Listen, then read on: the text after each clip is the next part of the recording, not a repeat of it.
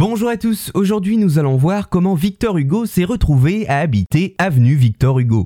C'est sûrement l'un des hommes de lettres les plus célébrés et les plus lus de son temps, nous parlons bien ici du dramaturge, poète et écrivain français Victor Hugo l'une des personnalités les plus importantes de la langue française, qui occupe une place marquante dans les arts du 19e siècle et qui fut admirée de son vivant. Son œuvre reste au fond étroitement liée à la France et plus précisément à sa capitale. On pense notamment aux Misérables ou encore à Notre-Dame de Paris. Et de ce lien naîtra ce fait étonnant mais bel et bien réel, Victor Hugo a habité dans une avenue à son nom à Paris. Mais alors comment cela est-il arrivé? Pendant sa vie, l'auteur de la pièce Ruy Blas aura beaucoup voyagé, parfois par plaisir et parfois par nécessité, comme lors de son exil après le coup d'état de Napoléon III. Arrivé à Paris à 7 ans, il y passera une bonne partie de son existence, revenant après son exil lorsque la Troisième République est proclamée, et en tout, l'écrivain comptabilise pas moins de 25 adresses parisiennes différentes, dispersées dans les nombreux arrondissements de la capitale.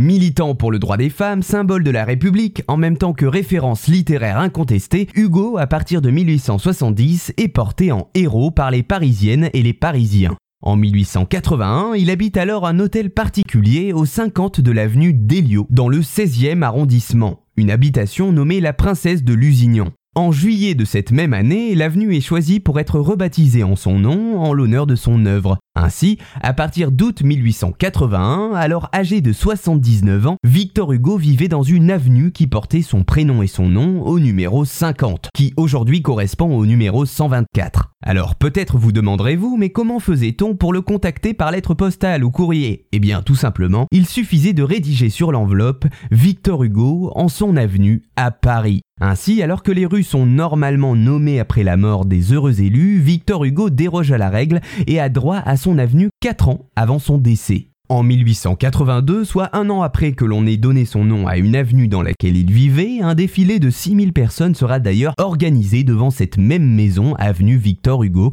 à l'occasion de ses 80 ans le 26 février. Mais ce n'était pas la première fois qu'un petit bout de Paris portait son nom. Durant la Commune, en 1871, une partie du boulevard Haussmann avait en effet été baptisée boulevard Victor Hugo. L'auteur avait ainsi mentionné l'événement dans son journal en écrivant, je le cite, J'ai vu pour la première fois mon boulevard.